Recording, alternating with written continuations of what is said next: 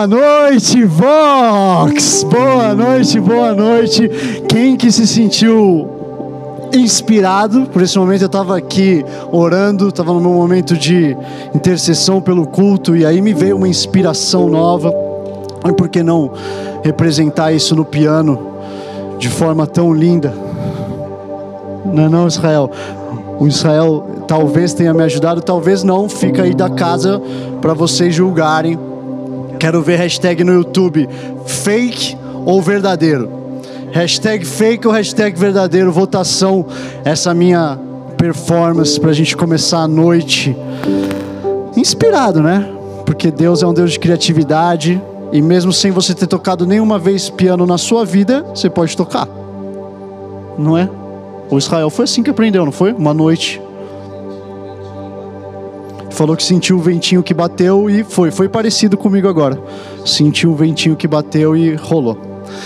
Muito boa noite, se essa é sua primeira vez aqui, prazer, a gente é um pouco maluco mesmo. Seja bem-vindo à casa das maluquices do Vox. Cada noite, uma coisa nova. Sabe como é que funciona? Eu chego aqui à noite, vocês podem não acreditar, depois pergunto pra galera. Chega aqui à noite a galera fala assim: Ó, oh, André, essa noite você vai tocar piano.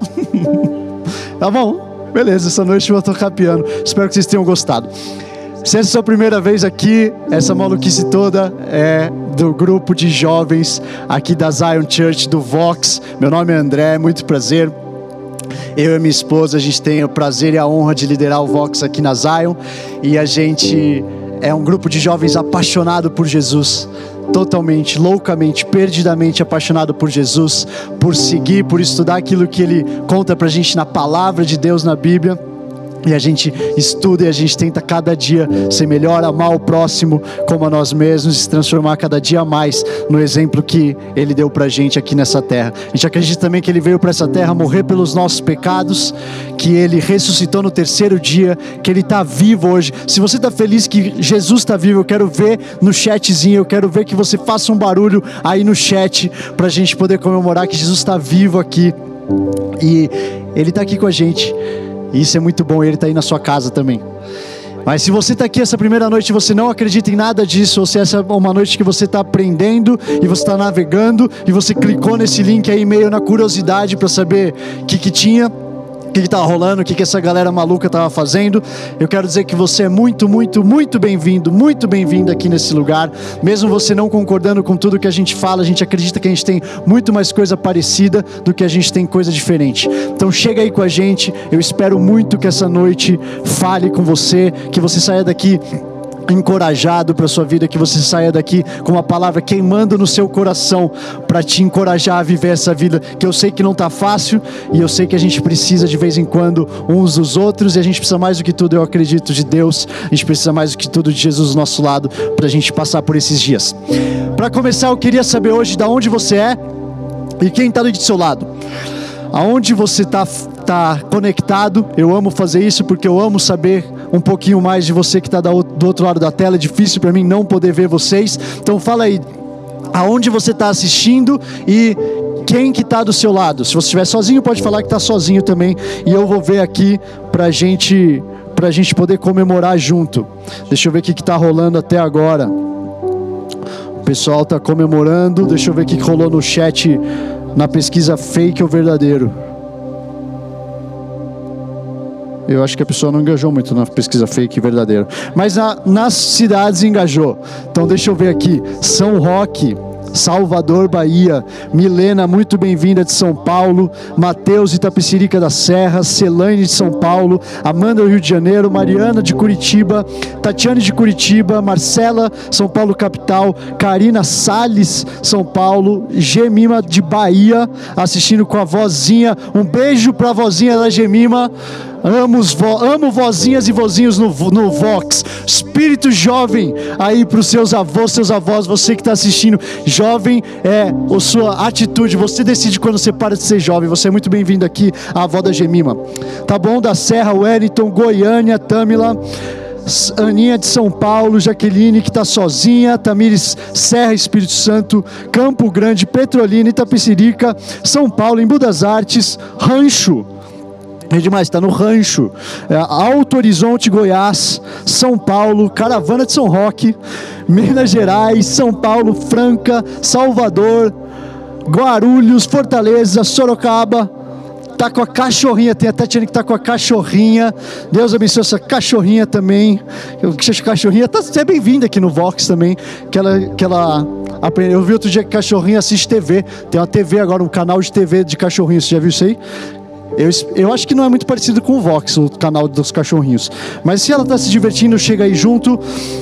São Paulo, Senador Canedo, Santarém, Pará, acho que é Pará, São Paulo, Cutia, BH, São Paulo, Minas Gerais. Meu Deus do céu, muita gente, Feira de Santana, Ouro Branco, Ceará e muita gente, Queimados, Rio de Janeiro, Campinas, Feira de Santana, amor, gente, muito bem-vindo, seja de onde é que você esteja falando. Muito bem-vindo. Eu amo fazer isso. Sabe por que eu amo fazer isso? Porque eu fico, às vezes eu fico mal que a gente não pode estar pessoalmente, que a gente não pode estar no campus Butantã, e aí essas coisas me ajudam a ficar bem, porque Deus pode usar qualquer situação, e eu acredito muito que Ele está usando essa para expandir as fronteiras do que a gente está fazendo aqui.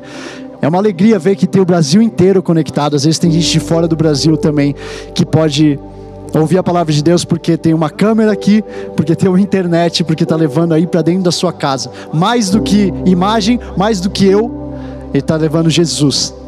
Então, minha oração hoje, se você pudesse juntar comigo em oração, Deus, eu quero te agradecer por essa noite.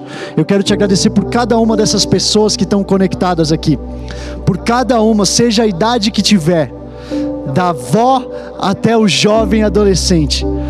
Que o Senhor possa abençoar essas casas. Que essa possa ser uma noite de alegria. Que essa possa ser uma noite de salvação, de encontros contigo e eu oro, Deus, para que eu possa ser o mais transparente possível, para que as pessoas possam ver Jesus por trás disso tudo. Eu oro para que o Senhor venha alto. Teu nome aqui é mais alto do que todos os nomes. Não tem nome mais alto que o seu, não tem celebridade, não tem prédio, não tem nada que seja mais alto do que o Senhor Jesus. E eu oro para que venha fazer morada. Eu quero falar uma coisa para você logo de cara. Eu queria que essa noite você já se preparasse um pouco. Sabe quando você vai entrar, se você fez algum esporte, quando você está para entrar num jogo, ou em alguma competição, ou em alguma coisa, aquecimento? Eu queria que a gente fizesse um aquecimento hoje junto aqui. Quem sabe, sabe que eu gosto de me mexer um pouco, as minhas dancinhas, as paradinhas aqui e tal. Eu queria que você se colocasse nessa posição na sua casa. Isso pode parecer meio maluquice, mas eu acredito que hoje Deus vai fazer uma coisa diferente e vai surpreender a gente. Eu tenho um cronograma, tenho uma palavra que eu senti de Deus para a gente hoje, mas eu senti Ele falando que Ele vai bagunçar nossos planos. Então eu queria que você se colocasse disposta ou disposto na sua casa para Ele bagunçar os seus planos. Quem está disposto, manda aí no chat. Bagunça os meus planos.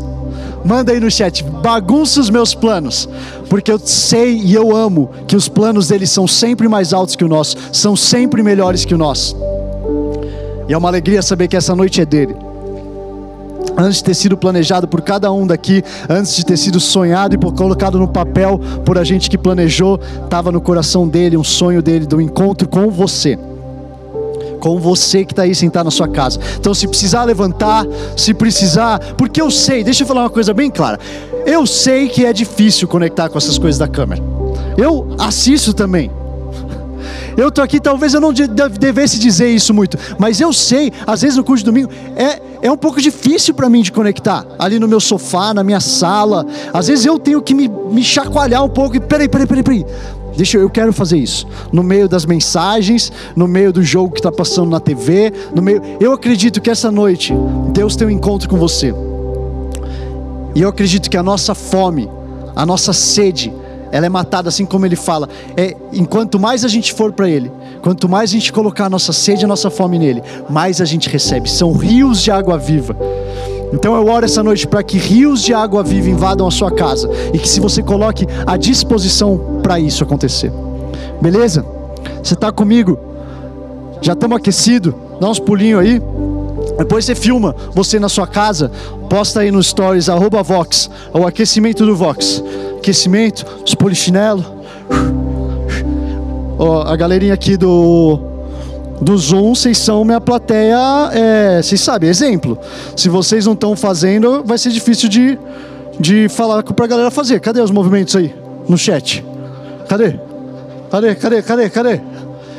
Que a galera cara de pau. Ó, ó, ó, ó o aquecimento da galera no, no chat. O aquecimento da galera no chat é tipo aqui, ó. Aí tá de sacanagem. Tô fazendo polichinelo aqui e a pessoa na casa tá assim, ó. É o exercício da Fat Family, lembra? Só o, exercício, só o pescocinho aqui, ó. Eu não sei fazer, sabe fazer isso? Sem... Sim, ó. Vocês pegaram isso? yes! Meu Deus, Israel foi bem melhor do que eu. Eu não, não, nunca soube fazer isso. Eu lembro que eu era frustrado. No auge dos anos 90 ali, nunca consegui fazer isso. O que realmente importa. Você está aquecido aí na sua casa? Você está aquecida? Então bora começar. Bora falar da palavra que eu sinto no meu coração. E eu quero muito, eu oro muito do que os próximos 40, 45 minutos que Deus fale com você. São 40, 45 minutos que eu peço da sua atenção, seu foco, para a gente ouvir a palavra de Deus junto.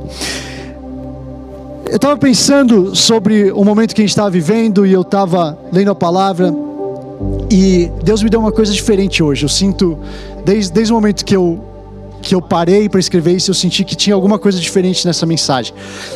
E eu sinto eu sei que isso aqui é uma coisa talvez um pouco ousada que eu estou falando, mas eu sinto que hoje tem algo profético para nossa geração jovem no que Deus quer falar.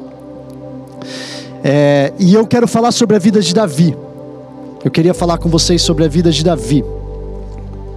A gente vai passar por muita história de Davi. Não vou abrir todos os versículos, mas eu queria que depois você, na sua casa, tirasse esse tempo para estudar um pouquinho mais sobre a vida dele. É, é o homem que é definido como homem segundo o coração de Deus. Então eu acredito que tem bastante coisa que a gente pode aprender com ele. Ele é homem da geração, Deus fez a promessa para ele, da geração dele veio Jesus Cristo.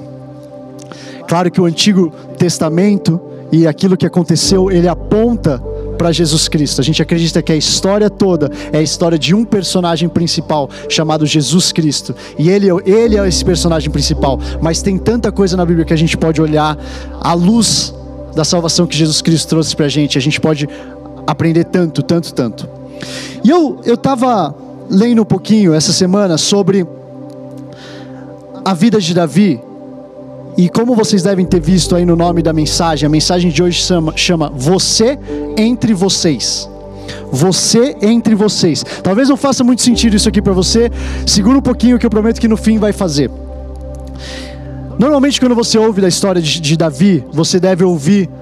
A maioria das pessoas falam sobre dois grandes acontecimentos ou um, dois grandes conjuntos de acontecimento. O primeiro dele é o momento que Davi é ungido rei por Samuel. Ele é ungido rei e depois tem o ápice, talvez provavelmente a história mais conhecida da vida de Davi, que é quando ele derrota Golias. Alguns fins de semana atrás a gente falou sobre essa história aqui no Vox. Se você não viu, dá uma olhada. Eu e o pastor Eri Nunes, a gente pregou junto sobre essa passagem, foi demais. Mas é, uma, é muito conhecida quando ele é ungido e quando ele derrota Golias. E depois ele vira rei. E depois tem várias conversas e várias histórias sobre Davi como rei. Só que o que Deus estava mostrando para mim era é, um intervalo que aconteceu entre essas duas coisas. Porque para a gente, a maioria das vezes que eu vejo as pessoas falarem dessa história, parece que foram, foram dois acontecimentos muito perto um do, um do outro. Não, não. Davi foi ungido rei, foi lá, derrotou Golias, depois virou rei. Né? Você já ouviu isso aí? É uma coisa rápida. Tipo assim, um ano, intervalo de um ano deve ter sido mais ou menos. Ungiu o rei, matou Golias, foi benzão. Toma aí, Davi, reinado é seu.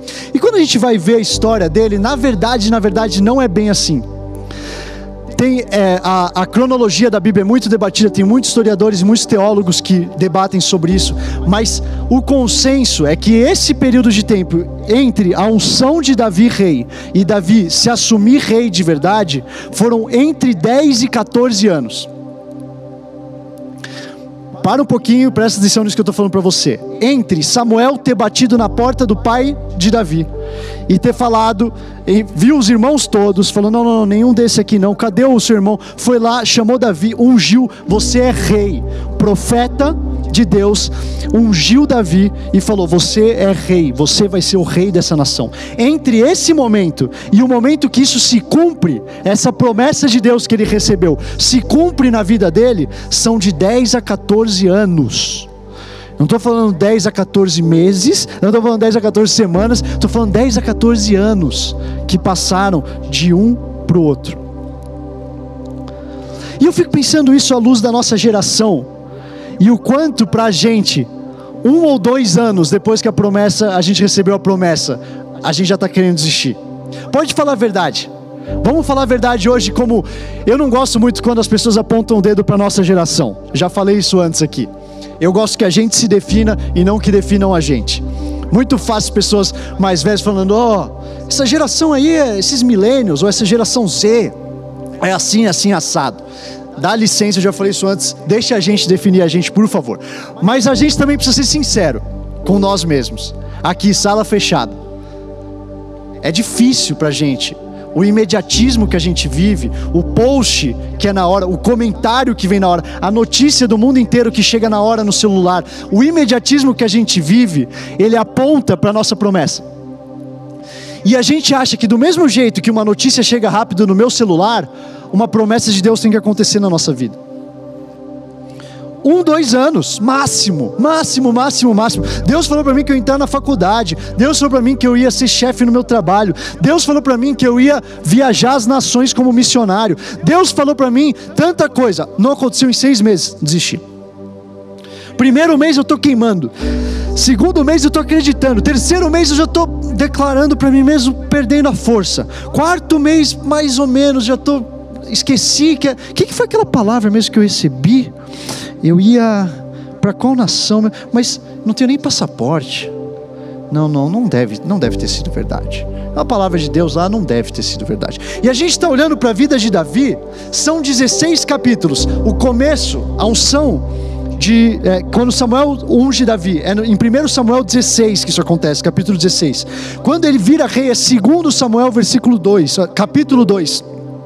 São 16 capítulos e mais ou menos 14 anos, 10 a 14 anos. Então vamos falar um pouquinho sobre o Davi entre os Davis.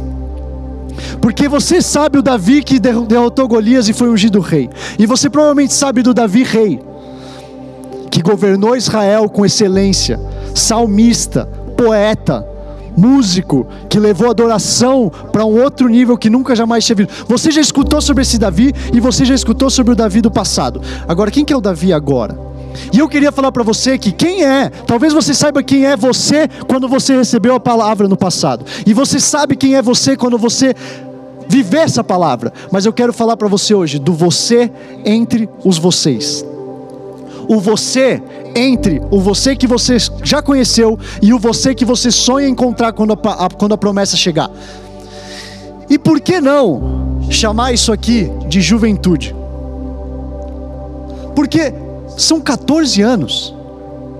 São 14 anos. Pensa de você entre 18 e 20 anos. 14 anos vai levar, pra, vai levar você para 32, 34 anos o tempo da juventude. E se eu falar para você que o tempo da juventude é você entre o você que você era e o você que você vai ser? Olha lá em Atos, capítulo 13, versículo 22. Atos fala o seguinte: depois de rejeitar Saul, levantou-lhes Davi como rei, sobre quem testemunhou, testemunhou: encontrei Davi, filho de Jessé, homem segundo meu coração Deus fala. Ele fará tudo o que for da minha vontade. Então a gente vê que Davi, ele é um homem que ele não era definido pelas boas obras. Isso não quer dizer que ele não fez boas obras. Como eu falei, o cara que revolucionou a adoração. Poeta, salmista. Você vê textos lindos, inimagináveis que esse cara escreve no meio da maior depressão e da maior luta, da maior batalha que ele viveu. Mas você vê um, homem que não é o homem das obras, ele é o homem segundo o coração de Deus. Primeira coisa que eu quero falar de Davi é que quando ninguém estava olhando, Davi ele já estava entregando o coração dele para Deus. Quando ele estava cuidando das ovelhas do pai dele, Ele estava cuidando das ovelhas do pai dele, ele já estava adorando a Deus com todo o coração. Numa época em que sacrifício significava entregar animais, sacrificar animais para Deus. Eu acredito que Davi vivia no meio do pasto, no meio dos animais, entregando a ele mesmo e o coração dele como sacrifício a Deus. André, como você sabe disso? Que, que passagem é essa? Da onde você está tirando isso? Olha só quando Samuel acha Davi. Quando Samuel vai lá na casa de Jessé e ele acha Davi, ele fala o seguinte, lá em 1 Samuel 16, 11. Então a gente está falando do o primeiro Davi. Então perguntou a Jessé: estes são todos os filhos que você tem? Jessé respondeu: Ainda tenho caçula, mas ele está cuidando das ovelhas. Samuel disse: Traga-o aqui, não nos sentaremos para comer enquanto ele não chegar. Então, uma coisa eu sei: Davi não estava buscando ser rei. Uma coisa eu sei: na hora ápice dessa família, em que tinha um profeta ali que poderia ungir um dos filhos como rei, Davi não estava nem na sala. Davi estava fazendo o quê? Fazendo o que ele sempre fazia cuidando das ovelhas. Ele estava cuidando das ovelhas. Enquanto ele cuidava das ovelhas, ele tinha um que protegia ele. E era o Deus dele. Era o Deus dele. Olha isso aqui, lá em 1 Samuel 17, 37. Corta, isso aqui já é Davi na frente de Golias. Olha o que Davi fala: O Senhor que me livrou das garras do leão e das garras do urso, me livrará das mãos desse filisteu. Diante disso, Saul disse a Davi: Vá e que o Senhor esteja com você. Ele tinha o Deus com ele, e ele sabia que quem livrou ele do leão e do urso, quando ele estava cuidando das ovelhas, era o Deus que ele podia confiar. E essa era a confiança que levou ele para combater Golias. Queria falar para você hoje que Davi era um jovem à frente do tempo dele. Tem um monte de discussão sobre quantos anos Davi tinha nisso aqui, mas Davi era um adolescente, Davi era um jovem. Com certeza ele era jovem aqui. E ele era um jovem que, enquanto todo mundo sacrificava animais para Deus, ele estava cuidando dos rebanhos do Pai, em relação contínua com Deus. Ele era um homem que já tinha o coração enquanto ele estava servindo. Eu acredito, Vox, que aqui no Vox, aqui, é um movimento com jovens à frente do tempo que a gente vive. Se você é um jovem à frente do seu tempo, eu quero que você faça barulho aí. Coloque emoji, estourinho de cabeça, coloque emoji, explosãozinho, mãozinha, palminha. Se tem jovens à frente do tempo aqui, eu quero que vocês façam barulho. Eu tenho três pessoas aqui no estúdio que eu quero que me ajudem a pregar, por favor. Muito obrigado, pessoal do chat, muito obrigado. Tem algum jovem à frente do tempo aí? Tem algum jovem à frente do tempo aí? Porque aqui no Vox eu acredito que isso aqui é um movimento de jovens à frente do tempo. Que não vão se moldar com o que está sendo feito lá e vão oferecer o coração, meu coração, como primeiro sacrifício para Deus. Agora, agora vai começar a ficar bom o negócio. Não quer dizer que não estava bom antes, né? Mas agora vai começar a ficar melhor. Davi já era um homem segundo o coração de Deus, nessa época. Ele já estava no rebanho entregando o que ele tinha para Deus. Mas Deus ainda assim não leva Davi do pasto para o trono. Porque se o coração de Davi já estava pronto, se o coração dele já estava no lugar certo, e eu acredito que Deus enxergou isso, senão ele não tinha escolhido Davi pelo, no primeiro momento, por que, que Deus não levou ele então do pasto para o trono? E eu acredito que isso é uma, é uma pergunta que muitos aí estão fazendo, e eu já me fiz tantas e tantas vezes na minha vida. Deus, se você me escolheu, se eu já estou pronto, se eu já estou aqui queimado, já estou aqui coração escancarado, estou aqui chorando no seu altar, por que, que eu ainda não estou no trono, Deus? Por, por que, que eu estou vendo toda essa galera aí correndo na minha frente chegando? Só só eu que falei isso aí? Ou se você fez isso também, você pode levantar sua mãozinha no chat. Se você já se frustrou porque pessoas correram numa velocidade mais rápida que você. Se você já se frustrou que você segue Jesus desde que você nasceu e de repente chega um homem, chega uma mulher, todo novo, todo imaturo, todo cheio de erros e falhas, e de repente o cara está lá na frente. Ei, Deus, e eu? E o meu lugar na fila? Eu tô, manja aquela sensação quando você tá na. Quando você recebe a senhazinha na espera de um. Do, sei lá, da padaria, do laboratório. Minha esposa está grávida, então o meu lugar mais comum hoje é um laboratório para fazer exames. E de repente passa uma pessoa na sua frente. E calma, calma, calma. Isso aqui não é justo. Eu tenho minha senha. Aqui, ó. 2201 minha senha. O que, que o 2210 está sendo chamado aí na minha frente? Agora deixa eu falar um negócio com você.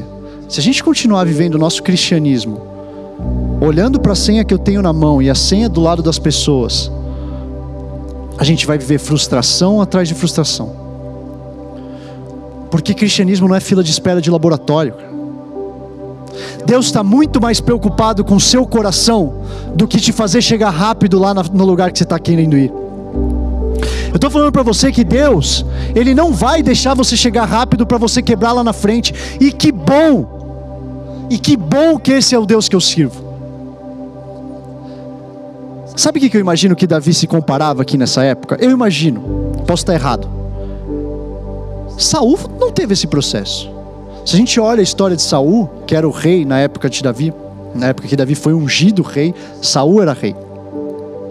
Ele não teve 10, 14 anos. Foi muito mais rápido com ele.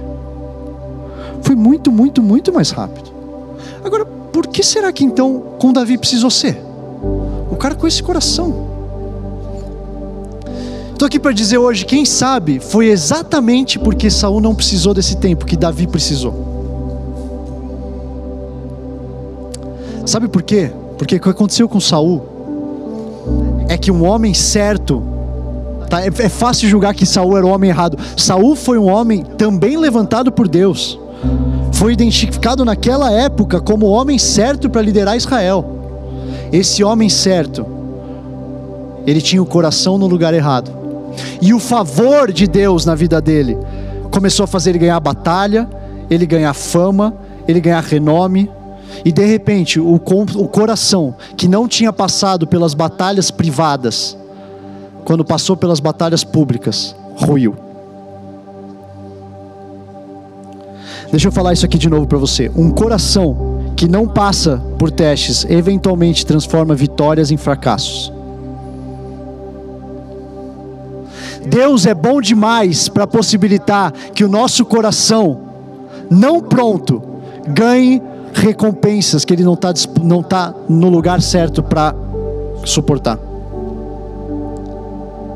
Saul era o exemplo. Saul era o exemplo, o homem certo com o coração errado.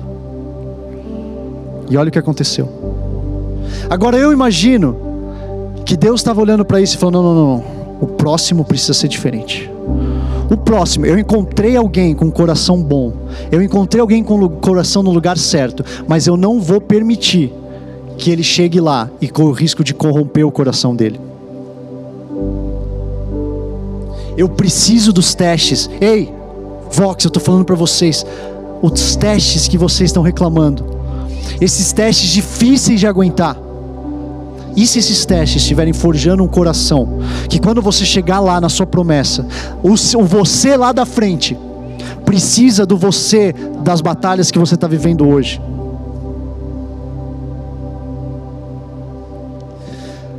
A gente fica pensando na gente com 40 anos, 50 anos, 60 anos, seja quando, quando for.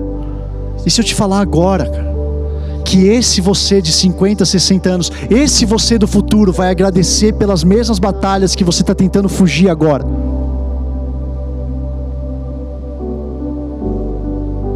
É difícil, é duro.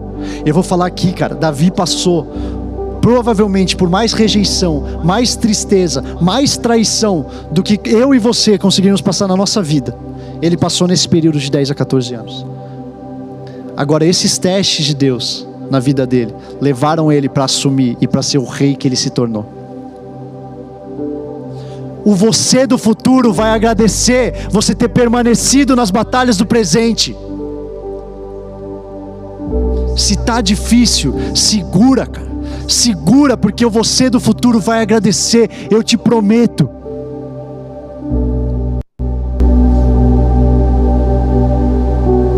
Deixa eu falar um negócio para vocês. Fora do script. Eu jamais imaginei que eu estaria aqui, fazendo isso, com esse microfone na mão. Com esse... E eu não estou falando aqui nem de, nem de Covid, não é de câmera, não, não, não. Estou falando isso aqui, liderando Vox, como, como alguém que está liderando o um grupo de jovens de uma igreja. Eu, cara, como eu tinha erro, ou tenho erros, na verdade. Mas como eu olhava para mim, e se você me falasse, há cinco anos, seis anos atrás, se você me falasse, mostrasse uma foto, deu aqui nesse lugar, fazendo o que eu estou fazendo agora, eu ia mandar você correndo para casa. Eu falei, você tá louco, cara? Profetada para cima de mim, não. eu ia achar que você estava totalmente louco. Eu tinha minhas batalhas, e eu tinha batalhas que eu achava que ia ser impossível de eu viver, de eu vencer.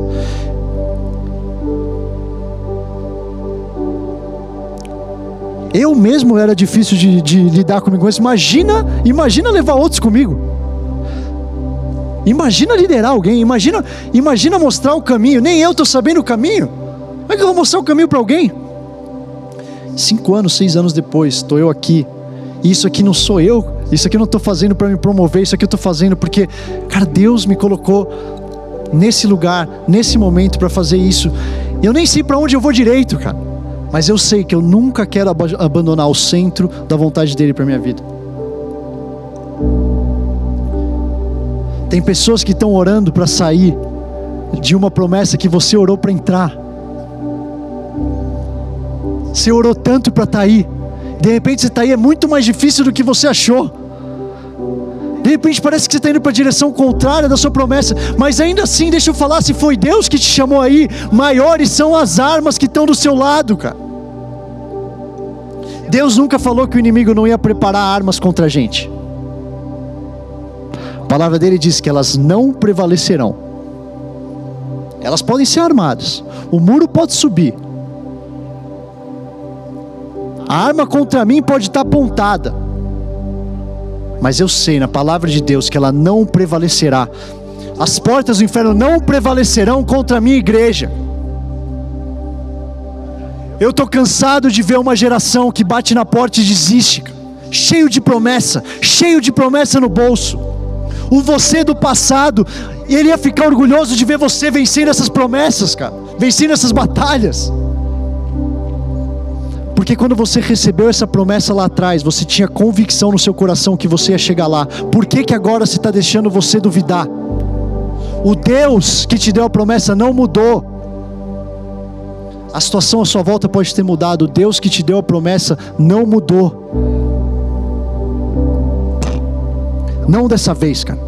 Existiu uma geração de Saul, agora está se levantando uma geração, Vox, uma geração de jovens cheios do Espírito Santo, cheios da promessa de Deus no bolso, mas que vão encarar as impossibilidades como forma de crescer, como um teste para eu provar que o meu coração é diferente, eu não vou me corromper. Eu estou cansado.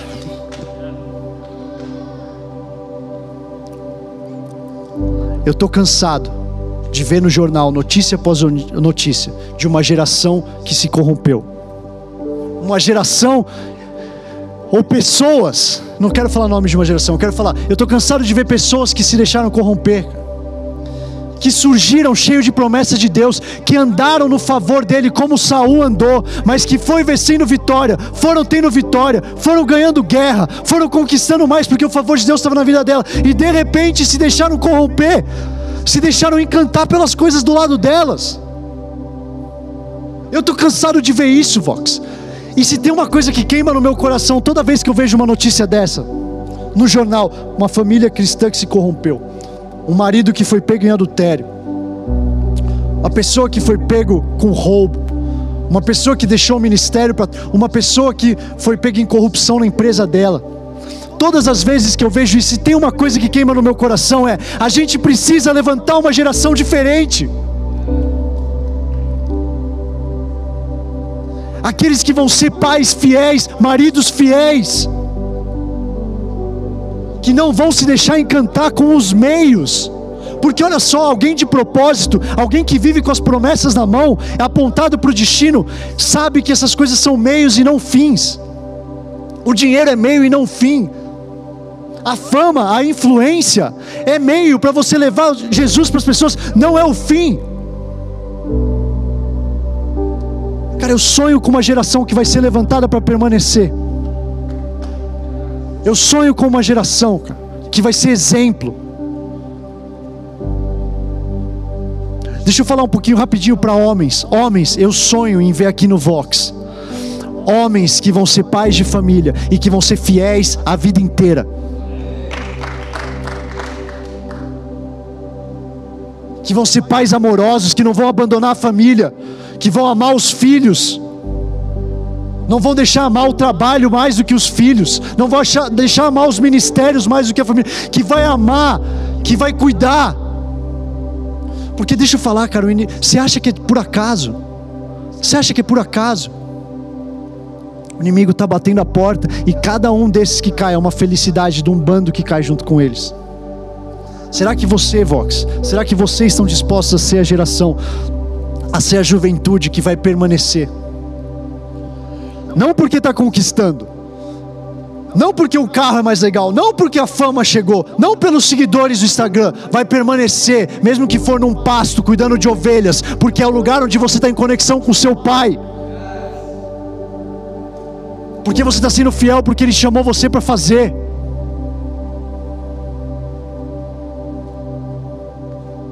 Eu quero ver uma geração, Vox. Eu quero ter uma geração, meu coração queima por isso. A gente vai fazer diferente, Vox. A gente vai fazer diferente. Teve uma geração, tiveram Saús que se levantaram, e eu acredito numa geração de Davis. Uma geração de Davis que não estavam acostumados a esperar, só que de repente foram obrigados a esperar. E se, e se tudo isso que a gente está vivendo não tiver, na verdade, o que eu quero falar para vocês, eu sinto que isso aqui vem de Deus, de verdade. E se essa for uma pausa que Deus está usando para ensinar uma geração inteira a esperar?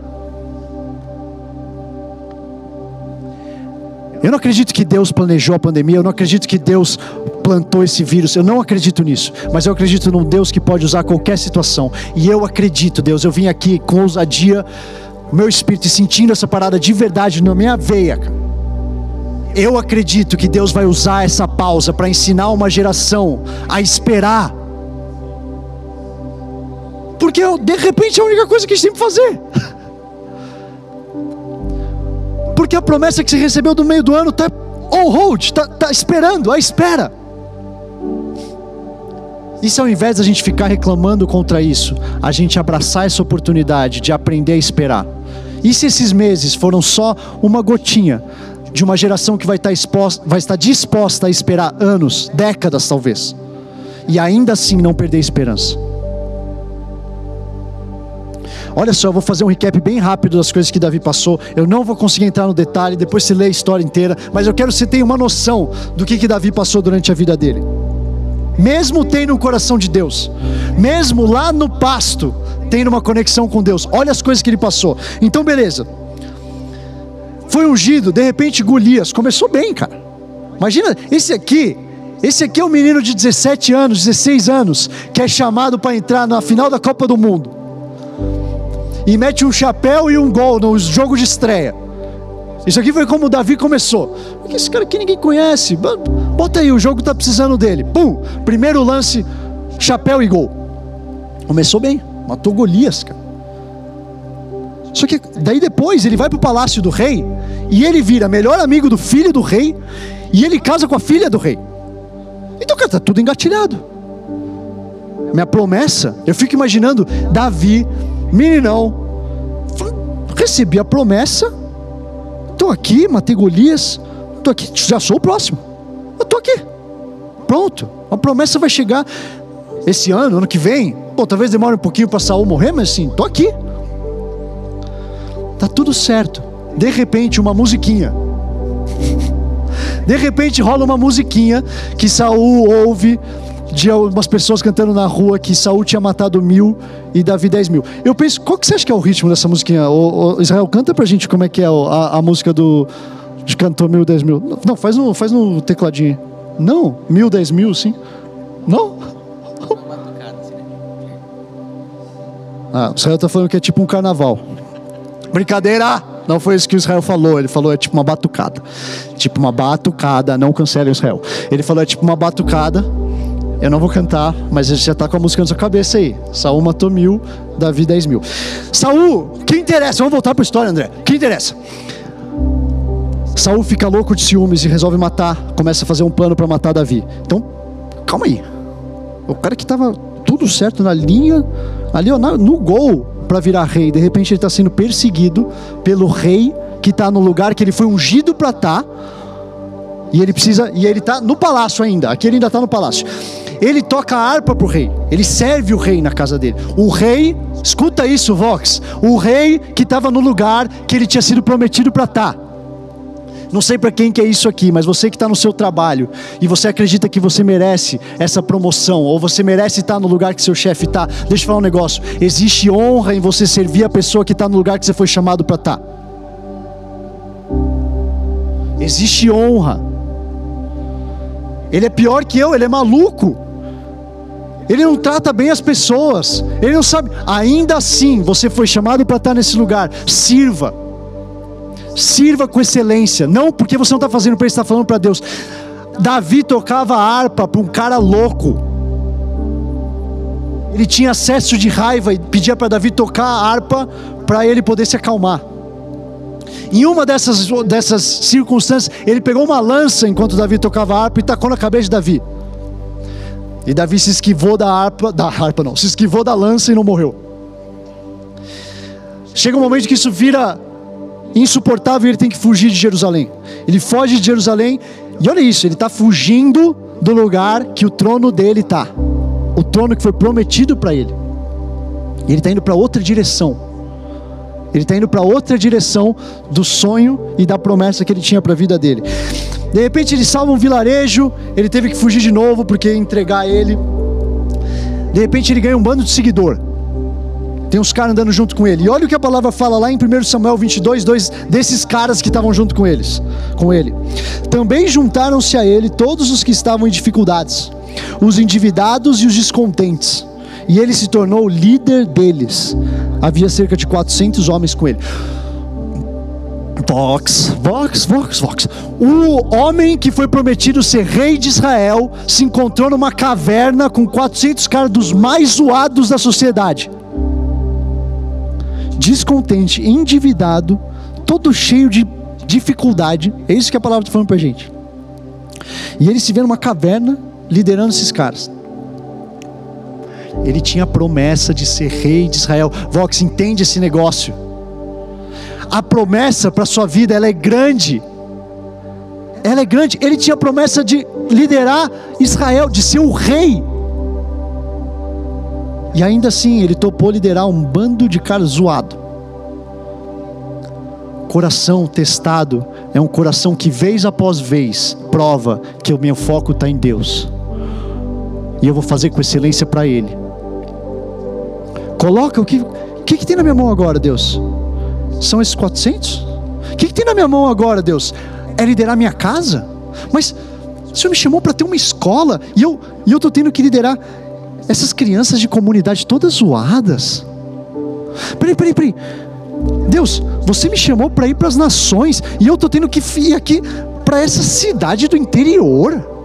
Que que eu, Deus, o que, que eu estou fazendo aqui? Depois a gente vê que esses homens, esses 400 homens, eles foram transformados nos generais, eles foram transformados em poderosos guerreiros, eles foram transformados em matadores de gigante, como Davi assim foi. Davi liderou um bando de zoado e deu um exemplo para que eles matassem gigante como ele. Parênteses. Você quer matar gigante uma vez na sua vida? Se cerque de matadores de gigante.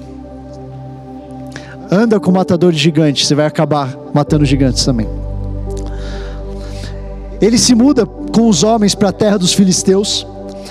Estou aqui fazendo meu recap rápido, hein? Não se perde. Ele vai na caverna, depois ele se muda com os homens para a terra dos filisteus. Ele guerreia contra os inimigos de Israel. Depois ele não pode ir para a guerra contra Israel, porque os filisteus entram numa guerra contra Israel e eles falam: não, não, Davi vai trair a gente se ele for para essa guerra. Fica aí, Davi, não vai para essa guerra. Ele volta, e quando ele volta para a terra, os amalequitas eles tinham roubado e saqueado tudo, levado as mulheres, as posses e as crianças de toda a galera dele. Eles chegaram e acharam a terra deles todo queimando, sem nada. E essas, esses 400 homens que ele liderou, ele treinou, ele transformou em guerreiros, de repente eles resolveram que eu apedrejar ele. Fala de rejeição. Fala de rejeição de um cara que é, é proposto para ser rei de Israel, de repente lidera 400 homens dos mais zoados, e esses caras resolvem que quando eles voltarem e não viram as mulheres dele, vão matar Davi. Ele está sendo ameaçado de morte pelos parceiros que viveram com ele, pelos amigos, pelos caras que ele se dedicou. Ele está sendo ameaçado de morte por eles. O rei, o futuro rei de Israel, com promessa no bolso, ele está numa parede com 400 homens tentando matar ele, ou, ou ameaçando matar ele. E agora, olha, olha o que acontece aqui. Esse aqui é o ápice da história. 1 Samuel 36. Davi ficou profundamente angustiado, pois os homens falavam em apedrejá-lo. Todos estavam amargurados por causa de seus filhos e de suas filhas. Davi, porém, Davi, porém, fortaleceu-se no Senhor, seu Deus.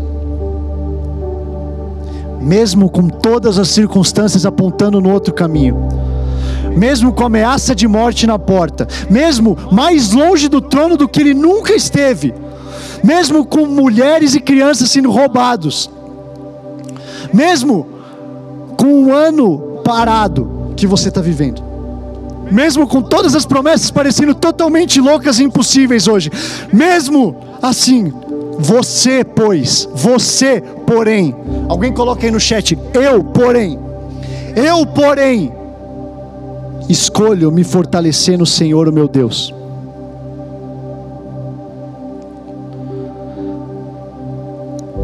Sabe o que eu sinto para nossa geração, galera? Que a, às vezes parece que a promessa de Deus ela mais ajuda a desencorajar a gente do que encorajar. Calma aí, André. O que, que, que você está falando? Pense você, se você tivesse sido ungido rei ou rainha, e depois de dez, vamos falar cinco anos, Vamos falar cinco anos aqui. Cinco anos. Você está mais longe disso do que nunca. Eu estou cansado de ver a geração que olha para a promessa e usa da promessa para desistir. Não, não, não. Era para eu ser. Deus, aquele Deus lá do começo que eu estava apaixonado, aquele lá que eu. Eu acho que eu estava meio vendo coisa. Eu acho que eu me deixei levar pela emoção. Quem que já ouviu isso aí? Fala aí, fala no chat, fala aí, se vocês já ouviram isso daí, de amigos. Ah, me levei. Eu, ah, não sei bem. Mas, cara, você não lembra que você estava todo chorando para Jesus quando você recebeu a palavra? Não, não, não, mas isso aí era outra. Era novo, né? Isso aí era lá no acampamento de adolescente. Isso aí é, passou. Essa fase aí já, já foi. Por quê? Porque as suas promessas no bolso, você usou elas do jeito errado. Vox tem uma geração que está se levantando cheio de promessa no bolso e a gente tem que começar a olhar para elas para nos encorajar. Do mesmo jeito que Davi fez aqui. Sabe o que eu fico pensando? E se Davi não tivesse recebido a unção de rei lá? Já parou para pensar nisso? Por que, que Davi precisou ser ungido lá atrás? Por, porque ele poderia ter vivido essas coisas, mas assim, pô, Deus, fala com Samuel ali quando falta um aninho, seis meses. Tiver mais perto, vai lá e unge o cara. Aí ele não precisa ficar ansioso. Aí ele não precisa. Olha isso aqui. Davi em nenhum momento deixou de enfrentar circunstâncias com a desculpa que ele era rei. Mas ele viveu tudo isso sendo rei. O que eu quero explicar para vocês hoje, Vox, é que se Deus deu uma promessa para você, você está andando nessa promessa, Vox. Você tem autoridade, cante ó estéreo. Fala como se não fosse, as, fala como se fosse as coisas que não são. Chame elas. Porque eu acredito com todo o coração que se Deus não tivesse sido ungido rei, eu posso estar totalmente errado aqui, tá? Mas deixa eu falar para você, eu acredito que boa parte do motivo que Davi conseguiu se manter firme é porque ele tinha assistido uma promessa tão clara lá atrás. Eu imagino que nesses momentos aqui ele dizia: "Eu não estou entendendo nada. Não faz sentido esse negócio que estão me mandando, mas calma aí, calma aí. Foi Deus que me ungiu." Você precisa começar a usar suas promessas como armas e não como motivos para você desistir. Todas essas promessas no seu bolso não podem te desencorajar, elas precisam ser fontes seguras para você olhar e se encorajar para seguir. Eu bati na cara de uma, de uma circunstância zoada, eu estou indo para outro caminho, um muro se levantou na minha frente, minha conta bancária está zerada. Peraí, peraí, peraí, peraí, deixa eu ir para minha promessa. O você do passado, as coisas que você recebeu. Ah, é verdade. Deus me falou que eu ia vencer isso aqui. Eu vou esperar, eu vou lutar. A nossa geração do imediatismo precisa entender que tem momentos que a gente espera e o nosso coração ele é formado a partir da espera. A nossa geração do imediatismo precisa entender que a velocidade de uma mensagem sair lá do Japão e chegar aqui no Brasil não é a mesma velocidade do plano de Deus para você, porque se isso acontecer, se isso acontecer, Saús vão ser levantados por aí e Deus está levantando uma geração de Davi.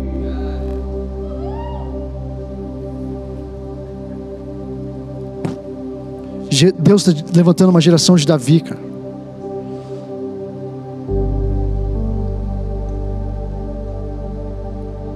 Quando Davi assume como rei, lá em 2 Samuel 5, 2 Samuel 5, versículo 2, eles falam o seguinte: no passado, isso aqui quando Deus, quando Davi já estava assumindo como rei mesmo, 2 Samuel 5. No passado, as pessoas falaram para ele, mesmo quando Saul era rei, eras tu quem liderava Israel em suas batalhas. E o Senhor te disse: Você pastoreará Israel, o meu povo, e será meu governante. Olha só, Saul, ele era rei por posição. Davi foi levantado rei por influência. E se eu te falar que você não precisa do cargo no seu trabalho para ser promovido? E se eu te falar que você pode começar a agir como um rei, mesmo antes de ser rei? E se eu te falar que o exemplo que Jesus Cristo deu quando ele veio aqui de um rei, foi um rei que servia, Foi um rei que fazia com excelência, que amava as pessoas à volta dele. Eu acredito numa geração que vai começar a ter promoção vindo na sua vida, porque você já é, e de repente as pessoas só te reconhecem. Porque eu fico vendo que essa, essa nossa geração imediatista, às vezes, às vezes só, se eu não ganho a promoção, eu não ajo como tal. Olha o que falava aqui: tinha pessoas que reconheciam Davi, na real, na real, você já era quem liderava a gente. A gente vive para um Deus, galera. A gente vive para um Deus, fazendo as coisas para Ele, apontando nosso coração para Ele, tentando deixar Ele orgulhoso de nós. Não para que Ele ame a gente mais ou menos, porque Ele já ama você, independente do que você fizer, mas para que eu possa viver o meu propósito aqui nessa terra para que eu possa viver aquelas promessas. Eu não quero ser uma geração cheia de promessas na gaveta e nenhuma na minha vida. Não quero que a gente seja essa geração. A geração que era para ter mudado o mundo.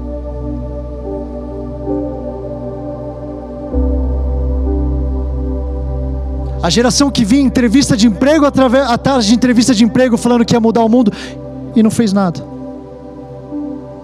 a geração que tinha todos os recursos possíveis e imaginados pela primeira vez para fazer uma revolução mundial e não fez nada.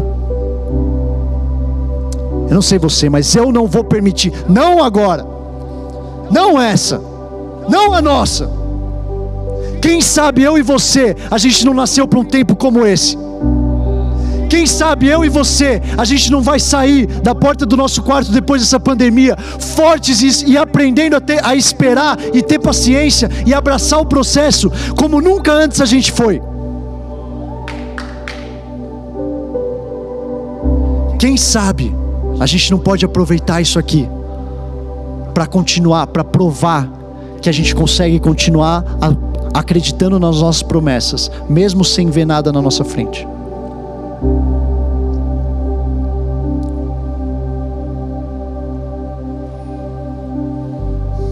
Por último, eu quero falar com vocês o que, que para mim é o maior feito de Davi. Falei sobre o Davi entre os Davis, o você entre o você do passado e o você do futuro. O Davi entre o Davi que foi ungido rei e o Davi que foi rei. Um processo, processo que você está vivendo. Agora, sabe qual que eu acho que é aonde Davi chegou lá? Eu não acho que onde ele chegou lá foi no trono. Eu acredito que Davi, a grande contribuição dele, o grande acontecimento na vida dele, foi o legado que ele deixou.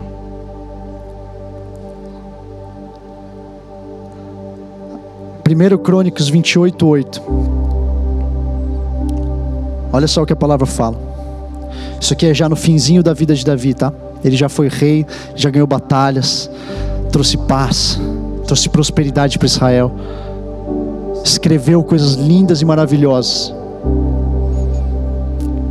trouxe outro nível de adoração para o povo de Deus ele fala o seguinte: Por isso, agora declaro a vocês perante todo Israel e a Assembleia do Senhor e diante dos ouvidos de nosso Deus: tenham o cuidado de obedecer a todos os mandamentos do Senhor, seu Deus, para que, para que mantenham a posse dessa boa terra e a deem por herança aos seus descendentes para sempre.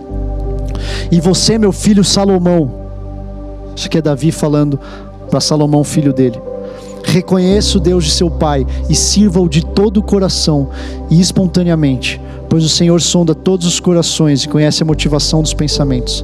Se você o buscará, se você o buscar, o encontrará, mas se você o abandonar, ele o rejeitará para sempre.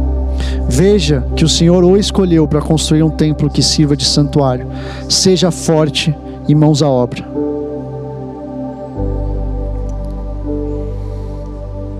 Seja forte e mãos à obra, Fox. Como eu falei, a gente está no processo, a gente está esperando nossa primeira filha. Vai nascer em fevereiro, no começo do ano que vem. A gente está muito feliz por isso. E nesse período, Deus tem falado muito para mim de legado, de gerações, daquilo que eu estou construindo. E o maior acontecimento para mim da vida de Davi é a passada de bastão que ele faz para a geração seguinte. Deus dá para ele um sonho de fazer o templo. E esse cara, depois de ter provado o coração, depois dos 14 anos de espera, ele consegue discernir: isso é um plano de Deus, mas não sou eu que vou fazer. Isso é um plano de Deus, mas é o meu filho que vai fazer. Será, Vox? Será que a gente é capaz de ser uma geração, que eu e você somos capazes de viver pelas promessas, pelos sonhos de Deus, que eu e você não vamos viver.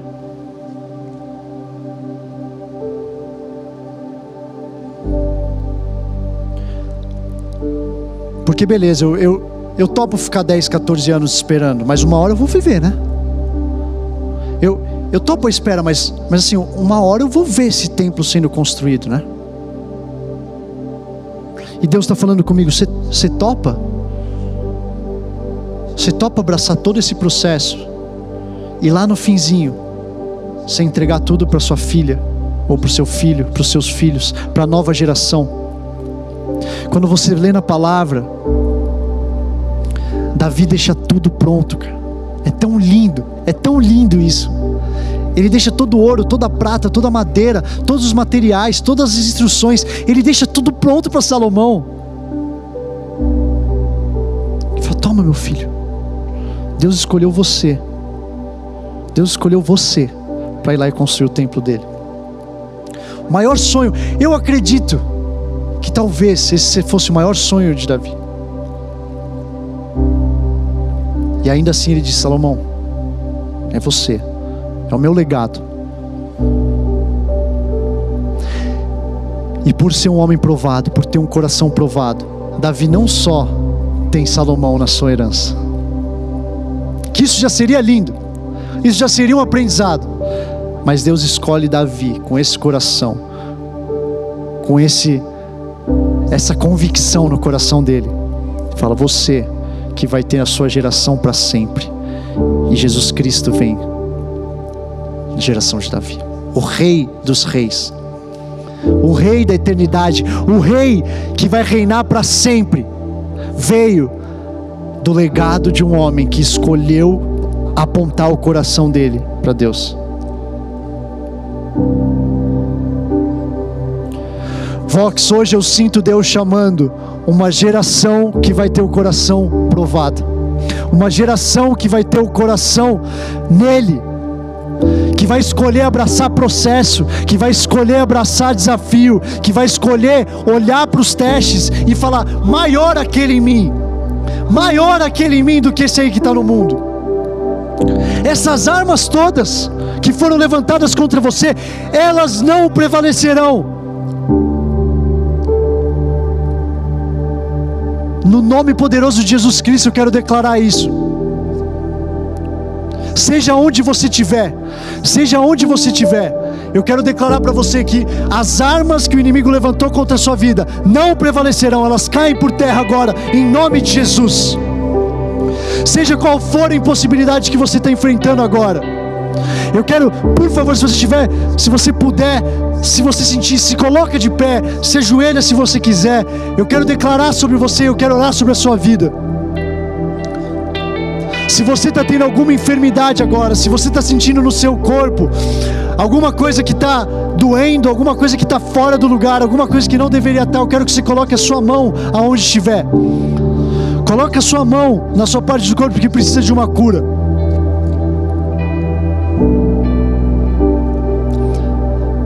Salomão construiu um templo para Deus. Quando Jesus Cristo veio aqui para a terra, Ele transformou eu e você nos templos que Deus habitaria. O Espírito Santo que vivia dentro dele, hoje vive dentro de mim e de você. A gente é o templo dele. Vox, como Davi falou a Salomão, mãos à obra, Vox.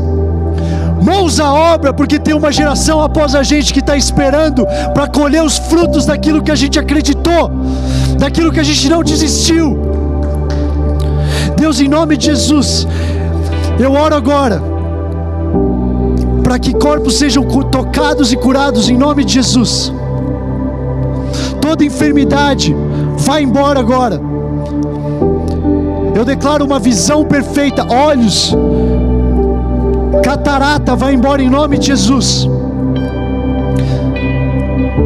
Labirintite vai embora em nome de Jesus. Eu vejo Deus abrindo visão, despertando uma visão nova. Se essa é a sua primeira vez experimentando isso, nós acreditamos em um Deus sobrenatural. Nós acreditamos em um Deus que Ele pode e Ele quer tocar a sua enfermidade. Eu me coloco contra agora todo câncer em nome de Jesus. Toda célula maligna em corpo seja afastada seja dissipada em nome de Jesus.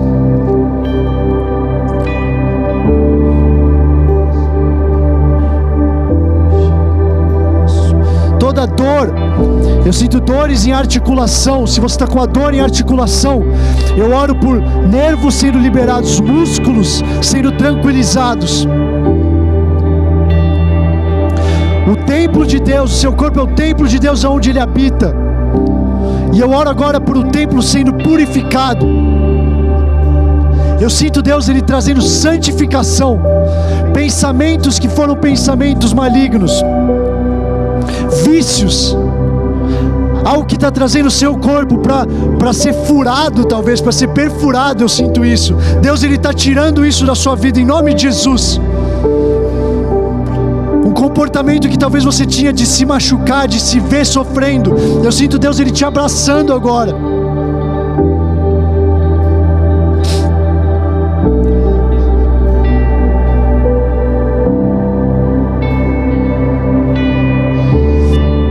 Deus ele está falando: esse é o meu templo. Para de machucar ele. Esse é o meu templo.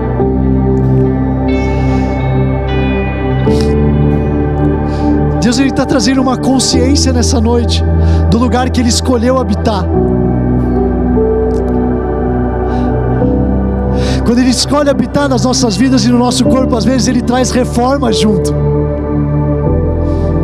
Às vezes tem uma parede que precisa de reforma. Às vezes tem uma, uma parede que precisa ser derrubada. Às vezes tem uma coluna que te sustentou e que te deu alegria durante sua vida inteira e que Ele está tirando fora para você entender que a alegria genuína está nele. Mas ainda assim é porque Ele quer fazer da casa que Ele escolheu para morar o seu corpo, a sua vida.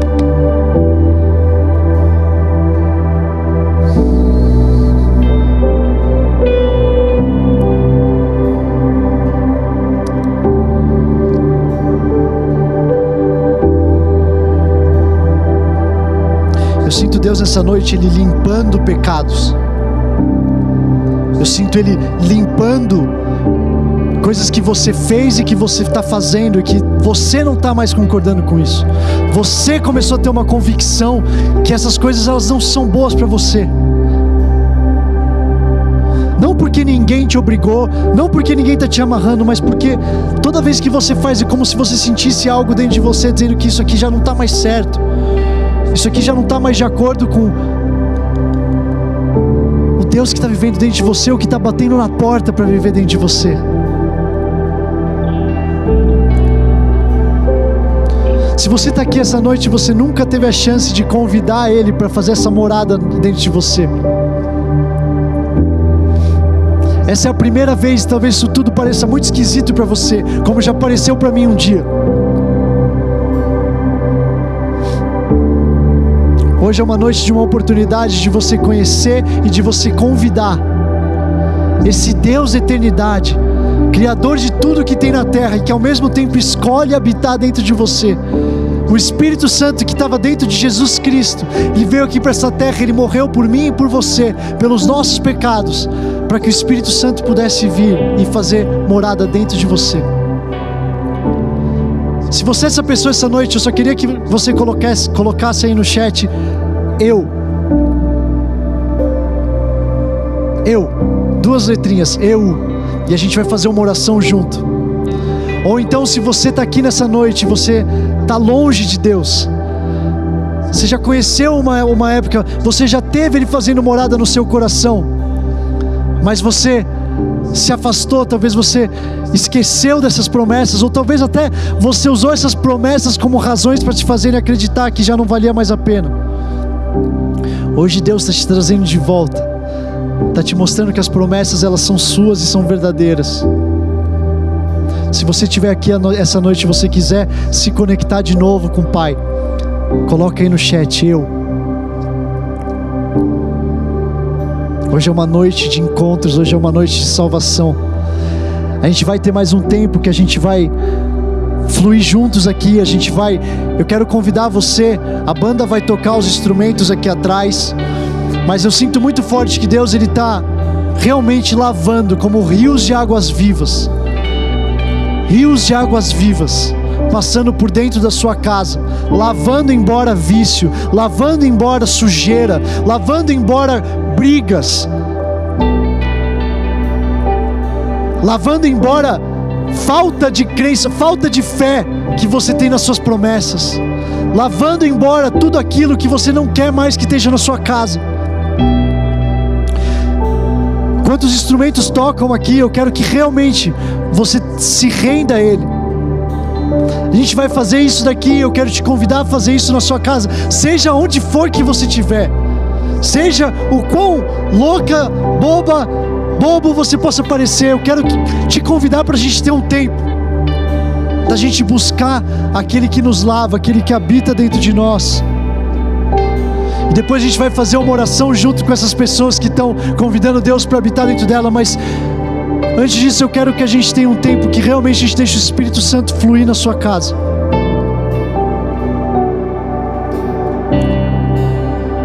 Deus, nós escolhemos esperar hoje, Deus.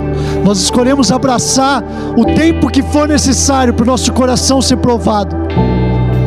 o tempo que for necessário. Nós não vamos desistir, Deus. Fala com a gente, renova sonhos individuais. Eu vejo Deus ele visitando as suas casas e trazendo promessas de volta à vida. Deixe ele fluir. Deixe ele fluir na sua casa.